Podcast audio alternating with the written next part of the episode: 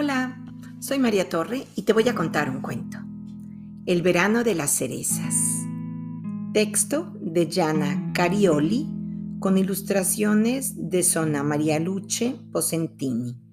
Publicado por Editorial Tramontana.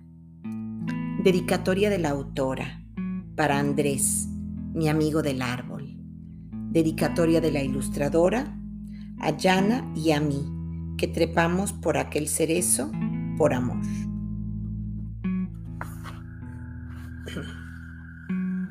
Los dos niños primero la desearon y luego la dibujaron en las hojas a cuadritos de sus cuadernos.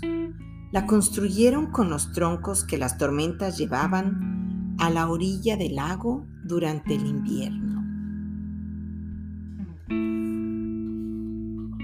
Y ahora, finalmente, la casa del árbol estaba terminada, escondida entre los pétalos blancos del gran cerezo. Era prácticamente invisible. De pie sobre la plataforma, miraron el lago.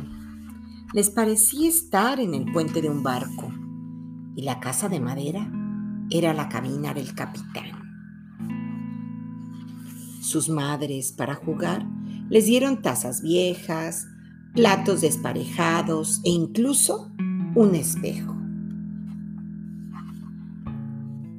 Esa noche durmieron en la casa del árbol. Respiraron juntos los sonidos de la noche. Los grillos dieron paso a las cigarras. Seremos amigos para siempre, se prometieron. Fue un verano magnífico. Nunca las cerezas fueron tan dulces. Y con la cerbatana disparaban los huesos a quien pasaba por debajo del árbol. Jugaron a piratas, a náufragos y a marineros. Jugaron y jugaron. Pero un día se pelearon. El motivo era una tontería y lo olvidaron. Pero bastó para separarlos. El otoño llegó. Todos volvieron a la ciudad. Las gaviotas descubrieron que desde la casa del árbol podían lanzarse en picada para capturar los peces del lago. El invierno llegó.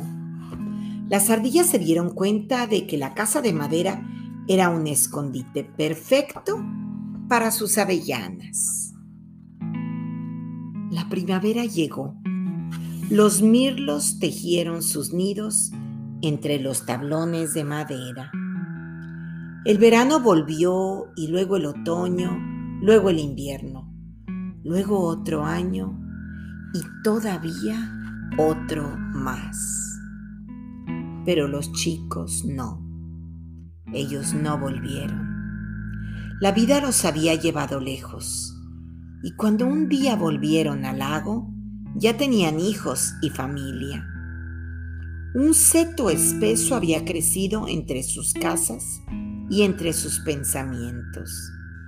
Ninguno de los dos se acordaba ya de la casa del árbol. Pero un día Marta trepó por el cerezo, porque los frutos más rojos son los que están más arriba y la encontró. Una alfombra de hojas cubría el suelo. El tiempo había oscurecido sus troncos y empañado el espejo, pero la casa continuaba ahí, sólida y magnífica. Su madre, para jugar, le regaló una vieja jarra y una taza agrietada. Al día siguiente, volvió a escalar el cerezo y se quedó sin habla. El suelo estaba barrido. Había un espejo nuevo y una cajita de madera que hacía de mesita. Incluso las cigarras dejaron de chirriar, sorprendidas. Después continuaron, ensordecedoras, como comentando. ¿Quién había osado? La casa del árbol era suya. Y solo para que quedara claro, escribió su nombre con tiza.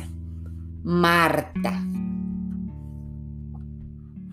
Al día siguiente llevó un trapo de colores, pero cuando llegó a la cima se quedó boquiabierta.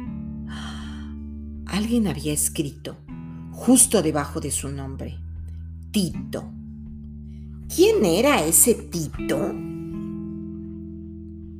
Entró desconfiada. Encima de la mesa había una manzana roja. Entonces el enemigo quizás no fuera tan enemigo. Dudando, tomó la manzana.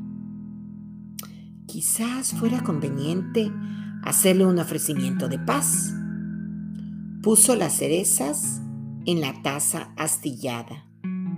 Esa noche no consiguió dormir. En cuanto amaneció, subió al árbol.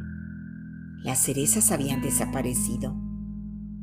Oyó un silbido y una cara apareció entre las hojas. Eh, ¿Tito? Mm, ¿Marta?